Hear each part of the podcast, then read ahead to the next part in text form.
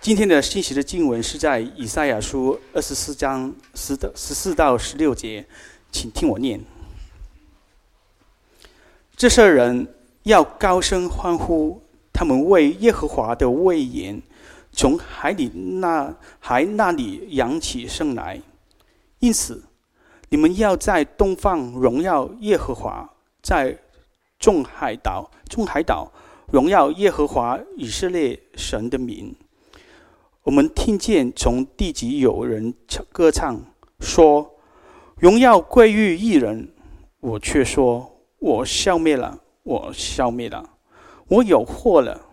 诡诈的行诡诈，诡诈的大行诡诈。”好，今天的正道的在这里正道的是林彦成牧师。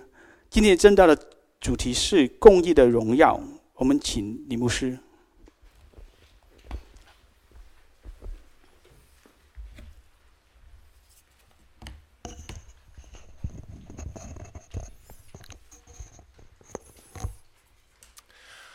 弟兄姐妹平安，很高兴有这个机会来到东福，跟大家分享信息。今天的经文只有两节，也原则上来说三节了，短短的，但是它其实呢，是我觉得是二十四章最重要的经文。当我们这样读的时候，我们发现今天读的信息经文呢，其实。它为我们呈现了两种极端，对不对？所以如果可以的话呢，我鼓励弟兄姐妹，你的圣经就可以打开来，无论是手机的或纸本的都好。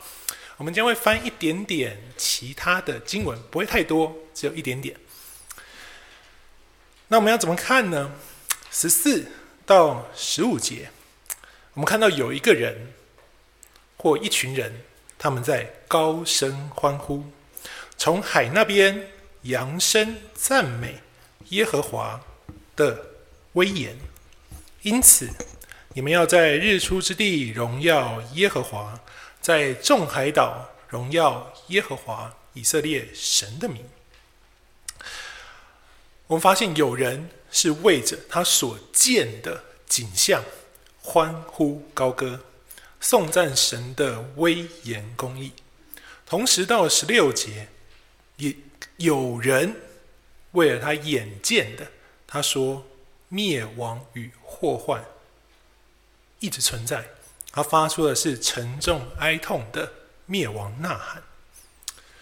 接续读呢，乍看之下很冲突、很拉扯，但如果我们抬起头来看看我们所处的世界，我们所生活的世界。其实各有境遇，那个几家欢乐几家愁的人生，我们是习以为常的，对吧？比如说啊、呃，之前一一月的时候有个新闻，一月通常都会有一个什么世界经济论坛，那在世界经济论坛的前戏，就有一个非营利组织叫乐施会，他会照惯例发表顶级富豪的存在报告。这个报告指出呢。因着俄罗斯乌入侵乌克兰嘛，所造成的粮食与能源就价格飙升了。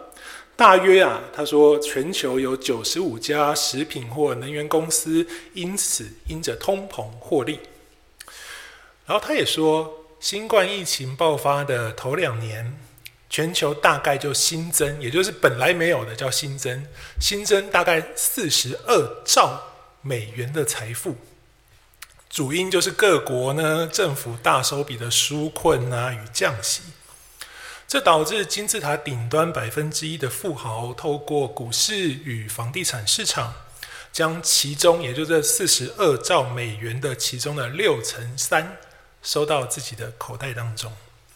所以他就算了，他就说：“哎呀，这些亿万富豪的资产平均每天呢，平均每天是增加二十七亿美元。”然后他说，同时间，全球有十七亿的劳工因为薪资追不上高度的通膨，落入了贫穷线之下。他说，世界出现了二十五年来首见这个极度有钱跟极度贫穷人口同时增加的情况。这是世界，几家欢乐几家愁。好，或许我们不要谈钱好了，谈生命，谈安全。全球有一个什么和平指数的排名，安全程度它就评选，有很多国家，最高的前三名国家是冰岛、纽西兰跟爱尔兰。意思就是你在那里生活，你就会有平静、安稳、和乐的美好。但同时，世界的其他地方有正在战争侵略之下的许多国家，我们都知道，比如说乌克兰，或是非洲有许多的内战。或是还有许多的中东国家，他们都活在战乱之下，里头的人民每天经历的是死亡的威胁。或许我们未必要说什么“朱门酒肉臭”啊，“路有冻死骨”这样，但我们都明白，或是我们至少都接受，有些地方是歌舞升平、庆祝生命的美好，有些地方则是时常哀痛。然后他们在呐喊生活中的困境跟无力。我们也知道有这样生活的人，他们都存在我们的世界。那我们怎么看这个环境呢？我们怎么看这样的光景？我们怎么看这样几家欢乐几家愁的世界？人很有限，我们通常或可以说，人通常。会认为眼见的世界就是全部，我们也常常用这样的观点来界定神。所以某种程度来说，我刚刚所说的这一切，这个世界不美好的世界，充斥了拉扯、冲突、几家欢乐几家愁的世界，成为人们最喜欢挑战基督教的观点。他说：“既然这是一个充满贫富差距。”四处战乱啊，充满贪婪又诈骗，有抢夺、有仇恨等罪恶的充斥的世界，所以这个世界不会有一个公义慈爱的上帝。都听过吧？他说：“你的上帝如果这么好，你的世界应该要很好啊。你的上帝如果恨恶罪，如果爱人，他应该要终止这些不美好的发生嘛。”很难回答这个问题，但亲爱的弟兄姐妹啊，圣经所记载的神，他说是神从不改变，神不会因着自然现象而去决定他现在要什么特性，反而这位神他是宇宙的主宰，是他为世界定下标准，世界依照他的标准而运行，世界所有的运作是呈现神的心意。所以也就是说，我刚刚所提到这一切的不公、丑恶、死亡，其实是上帝安排的。哇，这样听起来更难接受了，对不对？不，你不对啊，不对啊！你刚刚才说不应该是这样子想神的啊。那好，神有主权，神掌管万有，那神让这个世界成为我们现在看见的世界，为什么？我想今天的信息经文就是要解决我们这个疑惑。以赛亚书二十四章的标题非常清楚地告诉我们，是耶和华上帝要责罚这个世界，而且没有一个人可以逃脱神在二十四章要降在地上的灾祸。第一节他说：“看哪，耶和华使地空虚，变为荒芜。”地面扭曲，居民四散。四到六节接着描述说，大地悲哀凋零，世界败落衰残，居地上居高位的人也没落了。地被其上的居民所污秽，因为他们犯了。律法，废了。律例，背了。永约，所以咒诅吞灭大地，住在其上的都有罪。地上的居民被火焚烧，剩下的人极少。我们知道神降灾，神惩罚。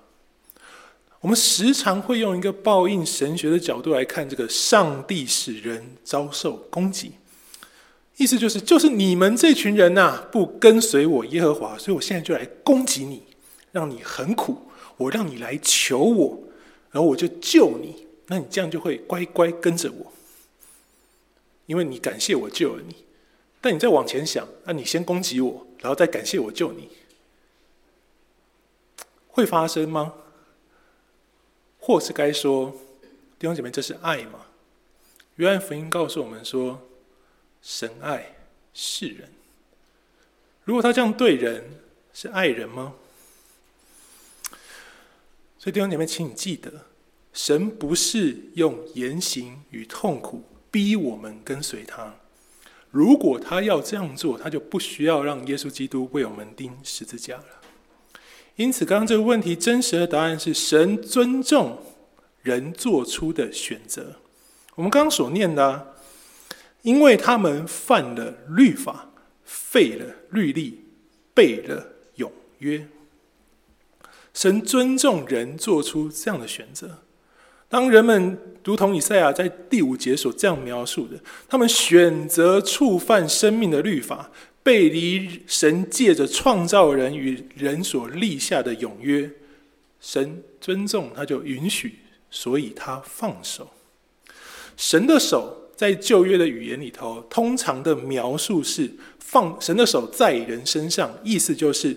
神的手给我们恩典跟帮助，也就是他紧紧抓着我们，扶持我们，给我们恩典与帮助。神把手收回去，手离开他的身上，我们就失去了赖以存活的恩典与帮助，也就失去了这个普遍恩典。在罪恶入侵、魔鬼掌权的世界当中，我们要不就成为罪恶，要不就是活在罪恶的压迫下。弟兄姐妹啊！我们在今天的经文读到，神是公义的，神的公义让他最终必须透过审判来消灭罪恶，但是神的爱让神不断的在审判前给人回头的机会。所以，我们今天读到的是先知书，是以赛亚的语言，神赐下启示给先知，让以赛亚用这二十四章这个诗歌体裁的文字呢，把我们。从已经对罪恶习以为常、无感的状态敲醒，使读到先知书的基督徒们能够开始擦亮自己属灵的眼睛。因此，虽然说二十四章的文学读起来呢很末世，类似一种什么以赛亚启示录的感觉，但如果我们拿这一篇去跟真正的天启文学相比，比如说但以理书或者是启示录。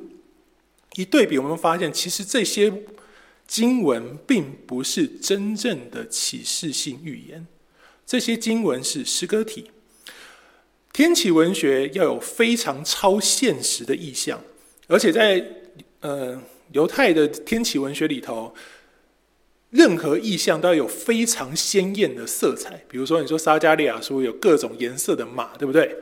所以色彩也是天启文学必备的。再就是许许多多数字，都都是天启文学的象征。所以纵然我们今天读的二十四章有末世论的特质，它描绘了审判的景象，但它却不是我刚刚所说的那些天启文学需要特别的启示说明才能明白其中含义的比喻。启示录是这样，但以理书也是这样，撒迦利亚书也是这样。所以二十四章的诗歌呢，其实你真正读下去，你会发现它更像一个见证救恩历史的感触。作者看着历代志里头的王，不断的重复行耶和华眼中看为恶的事；作者看着外邦君王不断印着景象抵挡上帝。所以，我们读起来这一段。二十四章其实有一种先知那个无可奈何的孤寂感，对不对？那个无可奈何的体悟在二十四章里头。所以我们可以发现，其实以赛亚书的二十四章，它担负着一个非常重要的任务，它是一个承先启后的转折，它接续十三到二十三章的列国审判的神谕。二十四章，你从前面读到这里，你会发现它像是一个概论性的总结，它让所有人知道全世界都在神的审判之下。但以赛亚同时又让二十四到二十七章在文学上成为一个整体的段落，有相同的元素，目的是借着后半段让人明白神最终的心意是，不是停在审判，是从审判进展到救赎与盼望之上。从哪里开始？就从我们今天所要看的十四到二十三节开始。二十四章十四到二十三节就是转折的起点。他真正要为我们解释的是，为我们刻画那神与人之间在审判当中的定位和关系，也就是神的作为跟人的回应。十四到十五节，我们刚刚所念的，他说：“大地悲哀凋零。”他是在这个情况下哦，世界败落衰残，诅咒吞灭大地，人民被火焚烧，在这个惊人的审判当中，十四到十五节，有人高声欢唱。我想，哇，这这个人也太没有同理心了吧，毫无同情心呢，幸灾乐祸的这样子喜乐歌颂颂赞神。如果他不是这样子无血无泪的人，那么唯一的可能性就是，这是这群人期待公义临到的时刻。他们过去是被压迫者，所以被压迫者他看见这样的审判，他们欢呼高歌说：“荣耀归于公义的那一位。”诶，这样想一想，好像他们又合理了，对不对？你是如果是我们。我们活在一个长期的压迫苦待之下，你每天的祷告就是神啊，求你为我伸冤，神啊，求你彰显你的公义，让那些恶人得着他的所结的那个苦果。你祷告一年、两年、五年、十年，终于有一天你看见了，你会不会欢呼高歌说：“愿公义、荣耀归给？”我所信的神，哎，似乎在这样的光景，我们就比较能够体会，一边在遭受激烈的审判，另外一边却为此欣喜欢呼。弟兄们，伸冤在我，我必报应，这是神的安慰跟应许。审判必定会来到，所以我们可以做我们刚刚的祷告。我们忍耐，我们祷告，因为我们相信主说：“伸冤在我，他必报应。”但就像正如经文让我们看见的，审判来了是临到全地啊，所有人都参与在其中，有沉冤得雪在旁边高歌欢呼的被害者，也有咎由自取的加害者，以及无涉其中的旁观者。所以我们发现十四到十六节这一段切换了许多代名词哦。十四节是他们，十五节是你们，十六节则是我们跟我。象征的就是用不同的视角来看审判。有人因着审判欢唱，就有人因着审判哀哭。最重要的就是十六节后半段的我。这是这一章最特别也最值得我们思想的视角，一个明白上帝心意的先知守望者。我身为先知，身为守望者，怎么看审判呢？先知说：“我灭亡了。”诶，为什么先知会说我灭亡了？其实呢，这也就是翻译的落差了。我们的和合本呢，比较着重在字对字造翻。但诗歌体呢，其实它是要强调很多的意涵、跟处境、跟意境的。你直接翻译呢，很多时候你就会失去那个画面跟深度。所以我自己读诗歌体的时候呢，我蛮多时候都去参考别的翻译的译本。我读诗歌体的时候，我最喜欢看的译本是《Message》，也就是 Eugene Peterson 翻的，呃，信息版，中文应该叫信息版圣经。Eugene Peterson 是我们很熟悉的灵修大师嘛，但他不是只有强项，不是只有这个，他同时是专精希伯来文跟希腊文的学者，所以这个独树一格的身份，让他所翻译的诗歌能够给我们带来，至少我觉得可以给我带来更丰富的感动跟领受。十六节，Eugene Peterson 是这样诠释的，他说：“某些人啊，因着看见审判而欢心，这很好。”但我这个我就十六节那个我，我却是看到灾难，灾难，更多的灾难。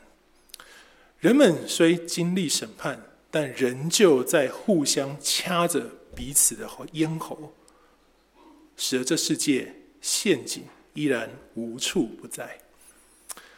这样听下来，这就蛮像一段先知的感触了，对不对？意思是在这个罪恶入侵、亏缺神荣耀的世界，审判可以说是不间断的来临了，因为人们仍旧是彼此以罪恶相待。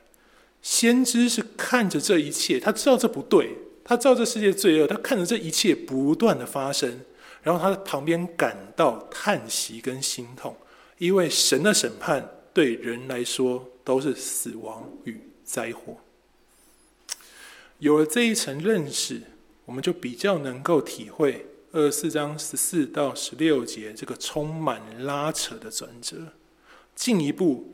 我们就能从二十四章所为我们呈现的灾祸当中，进入诸位接下来要看的二十五章所应许的复兴。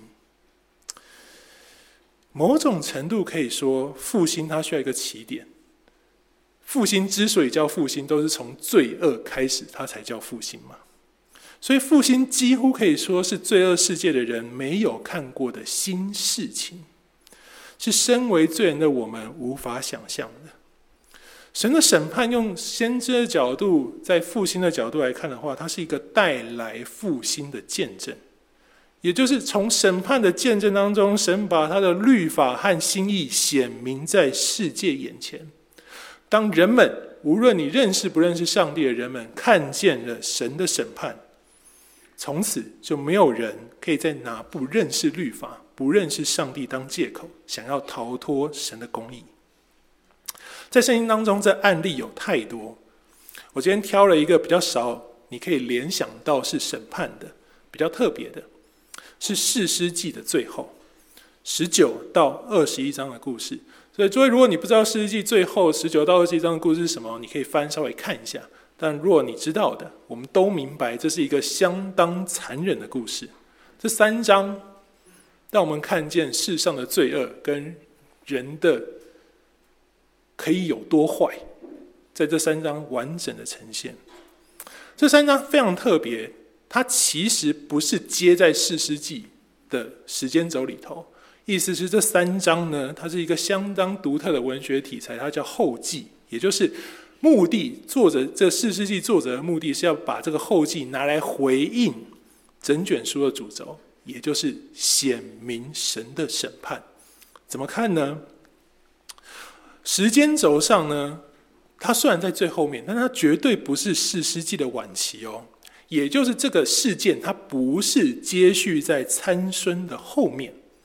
有个很关键的判读依据呢，是四世纪的二十章二十七节，他是这样说的：他说以色列人去求问耶和华，能不能去攻打便雅悯人。那时，神的约柜在伯特利。那时，亚伦的孙子以利亚撒的儿子非尼哈势立在约柜前。非尼哈哦，弟兄姐妹注意，是非尼哈。菲尼哈是民数记二十五章，在那个石亭拿着枪戳死那敬拜巴力的以色列人跟米甸女子的那个祭司。诶，他是亚伦的孙子。民数记是进迦南地之前的事情，是摩西时代的故事。以利亚撒是跟约书亚同时期的祭司，他是菲尼哈的父亲。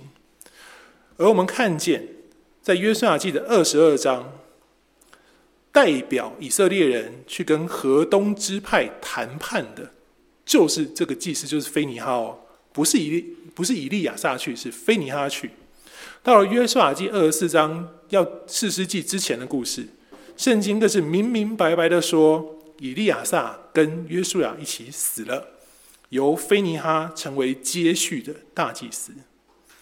弟兄姐妹，参孙是士师记的最后一位士师，距离过约旦河这件事情最少最少的计算都超过两百五十年以上，菲尼哈不可能还活着。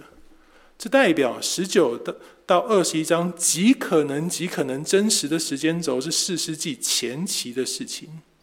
某种程度也告诉我们为什么以户，以户是便雅悯人哦。从以户之后，四世纪就几乎没有便雅悯人的记载，因为二十章、二十一章这个自相残杀的事件，便雅悯人几乎灭族。那为什么便雅悯人可以完全不理会以色列人说：“你们犯错，你们行恶，你们处理一下好不好？”如果这是四世纪前期的故事，我们刚刚说以户他是便雅悯人的士师，便雅悯人为什么可以如此张狂，不在在乎基比亚人所行的恶？很可能就是现在当权的士师是我们呐、啊，以户是我们便雅悯族的。所以他们对神的公义标准不甚在乎，开始用自己的方式跟喜好去判断，逐渐高抬自己胜过上帝，把自己的权力无限膨胀。很多时候我们觉得，哦，对，你看得罪神，哦，你看背离神，我们都觉得这是行恶。上帝，你袖手旁观。我们通常。之前你如果看过士师记，或你看任何以色列人行恶，你都觉得上帝是袖手旁观。但如果按照今天我们以赛亚书所读的观点，这个先知的观点，其实这个行恶是神的审判。怎么看呢？士师记的十九章二节，他说：“这妾对丈夫生气。”希伯来原文可以翻译成：“这妾行淫，对丈夫不忠。”这是。希伯来文可以做出来的翻译，然后他就回到了娘家，然后这丈夫就要去带她回家，我们他就去了。但其实你如果认真读的话，你就发现这看起来好像是他一个不得不为之的任务啊。因为回到那个娘家，这个利未人一点都不开心呢，他每天都想走。那个岳父说：“哇，你愿意来把我女儿带回去，太开心！我每天都留你，丰盛的招待你，让你享尽一切的美好。”他觉得太痛苦了。勉勉强强住到第五日，受不了了，一招待，一说到招待，当晚立刻就走，他走掉了，所以他一点都不想待在那个地方。然后他这个人其实也明白当时的险恶，他说：“哎，我们现在路过这个耶布斯，我们不能进去，这里是外邦人的城，他们太坏太危险，我们要去我们以色列人的城镇，所以我们赶快去往前走到基比亚。”所以他拼了命赶路，连夜回到了以色列领地便雅悯的基比亚。但那地虽然是以色列人的，但他们所行的却是这个利未人所害怕的外邦之恶。他们要抓这个立位人，要强奸他。那你们仔细看，他们不是要抓那个妾哦，他们是要抓立位人。那这立位人就自己就把他的妾丢出去，说他给你们，然后就把门关上，就不管了。他完全不担心，也不在乎。或许就是因为这个妾之前是行淫对他不忠的。总之呢，他经历这段事情，他为了自己的这段经历，他要发动全国战争。他那天出去，他说：“哎，走回家了。”他的妾就不会动，再叫两下，哎。死了，然后就把他放到驴子上，带回家。一回到家，他就把他妾的尸体切成十二块，拿去给各支派。然后以色列各支派全都吓到了，说：“哎呀，从来都没有发生过跟看过这样的事情呢、啊。”弟兄姊妹，这句很有趣哦，从来没有看过，以色列从来没有听过，没有发生过这样的事情。你觉得是没有发生过这样强奸的案例？还是没有发生过分尸的案例呢？老实说了啊、《生命记》里头、《民数记》里头都有针对这种强奸的律法，对不对？索多玛跟蛾摩拉、罗德的故事，我们也记得。在当时，这种强暴奸淫的事情不能算少。所以你说以色列人没有看过跟听过这样的事情，可能吗？他们真正没有想过、没有看过的是分尸这件事情。古代人，尤其是古代近东人，对尸体基本上是相当尊重的。他们强调的就是人死了一定要完整埋葬。如果你把人曝尸荒野呢，就是一个咒诅。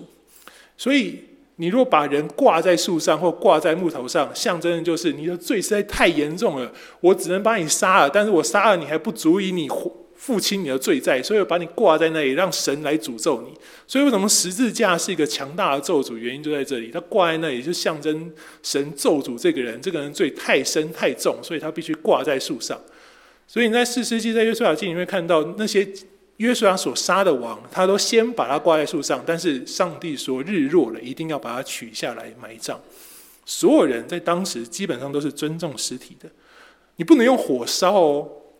我们现在认为火葬是一件很合理的事情，在当时古代近东，火烧呢象征是更恶劣的咒诅。我把你的尸体烧成灰，我不止咒诅咒诅你，我还咒诅你的儿子跟孙子，咒诅三代，所以我放火烧你。所以这件事情对他们来说，毁损尸体尸体啊，代表的是非常严重的咒诅，是深仇大恨，是这个人犯了太大的罪，你才需要这样子做的事情。现在，你想一想，你是其他支派的，某一天你不知道为什么，你突然就收到一个半腐烂的尸块，你会什么感想？哎呀，我怎么突然被咒诅了，对不对？你也不会想到为什么，你说这东西怎么会跑到我手上呢？所以，真正令以色列人吓到的是这个杀人分尸的后面的分尸啊！所有看到这尸块的人都被吓到了，都说。哎，我们应该要想一想，商讨一下。他们集合说：“我们要想一想啊！”我们就集合到了那个利未人的家。利未人出来说：“哎，他们就问他说：‘你这到底发生什么事情？你跟我们讲清楚好不好？’”这利未人在二十章的四到六节，既轻描淡写，但却又加油添醋的说：“那个哈，其实就是他们呢，基比亚人把我的妾强奸致死了，还想要杀我。”哎。你仔细看十九章，他们没有想杀利未人，他们还想杀我哦。所以啊，我因为这样的遭遇，我才把我的妾切成十二块寄给你们看看。言下之意是，对你们知道你们现在很生气，对你们现在被咒诅了。但你们要知道，起因是基比亚人行的这个恶，才会导致现在你们那个诅咒大放送，十二支这个支派通通有份。你们要究责呢，你不能找我啊，你要去找杀死我那个妾的人嘛。是基比亚人行的这个恶，才有这个原因嘛？所以为什么便雅悯人不太买账？其实你想一想也通了。你们这些人火大的是分尸这件事情，那不是我们做的啊！我们做的是强奸杀人。你按若按照律法来行，我们可以接受按照律法的方式处理嘛？但你们现在要我们去解决分尸这个问题，诶，放大检视我们，那。仗着你们人多是不是？没关系啊，我们变雅敏人通通是勇士，我们就来打一场吧。这就是二十章那场屠杀跟战争。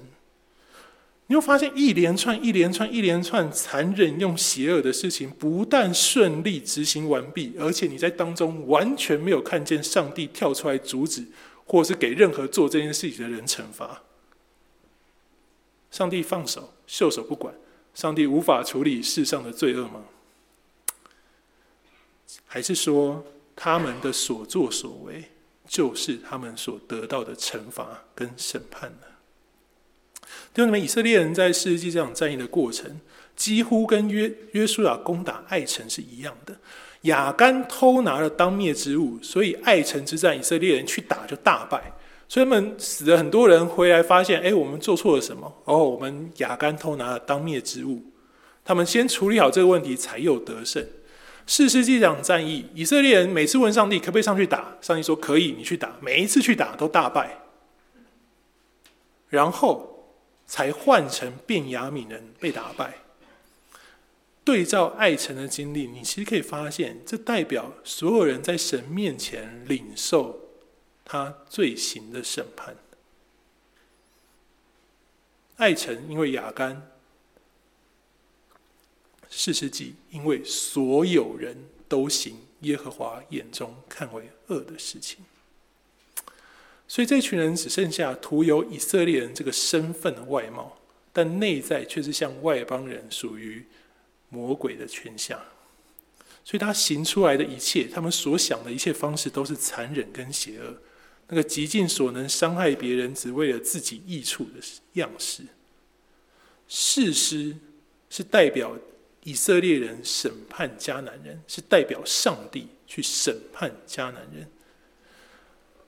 对那些行耶和华眼中看为恶的迦南人、米甸人、亚门人、非利士人，去实行审判，让他们领受死亡。那现在这群以色列人所行的跟他们一样，行魔鬼的作为，理所当然，他们就被以色列人审判，对不对？所以他们自相残杀，因为他们是神所审判的对象。所以弟兄姐妹，这样看下来，我们一直以为战争或屠杀当中所看见的残忍或死亡是神无力掌管的恶行。但当我们从先知的视角，从以赛亚的视角，以及我们从这样的视角理解士师记十九到二十一章的事件，我们或许就可以开始用公义的审判这个最终的眼光，来尝试理解世界上许许多多的灾难和祸患。之所以发生的原因，当我们用先知的身份来思考，我们就开始能够从上帝这个袖手旁观的错误当中去转变，去看见公义的审判，然后去发现上帝在每一个审判当中的忍耐，然后我们又可以去思考，在每一个困难、困苦、灾祸当中神的慈爱，最终我们会看见。然后我们会相信，无论世界发生什么样丑恶、残忍、无法理解的事件，神的荣耀都不会因此减少一分一毫。比如，我只能说，比如，或许乌克兰跟俄罗斯的战争也是这样的一种审判。我讲的是成因哦，我不是说它很好，我也不喜欢，但它为什么发生？很多人在问他到底为什么要发生？有人告诉你是俄罗斯想侵略，有人跟你说是乌克兰制造的。你听见好多好多的答案，你听见好多好多方式。有人说乌克兰对，有人说俄罗斯对，有人说乌克兰不对，有人说俄罗斯也不对。但今天的例子，以赛亚审判的角度以及事实记的例子，我想告诉我们一个绝对正确的答案是：没有人是对的。